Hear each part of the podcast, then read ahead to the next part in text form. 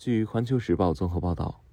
科学的尽头是神学。为了避免外星文明对地球人类的价值体系带来文化冲击，美国国家航空航天局日前特意聘请二十四名宗教学者，旨在深入探讨生命的意义。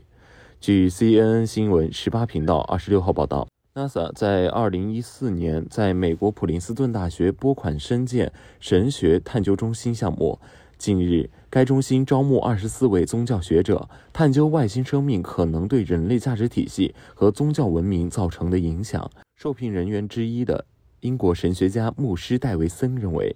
随着太空探索事业的快速发展，人类与其他行星文明的接触正在变得愈发真实。NASA 的一名专家认为，我们也许在百年之内无法发现新生命，但也许在下个星期就会碰上外星人。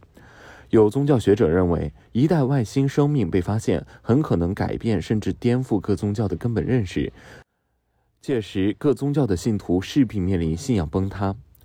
英国《每日邮报》称，神学领域不少资深专家不相信外星生命的存在，一些宗教学派仅接受天与地的价值观。据皮尤中心今年七月的一份明显调查，美国有百分之七的基教徒不相信高级外星生命的存在。感谢收听《羊城晚报广东头条》，我是主播何皇子。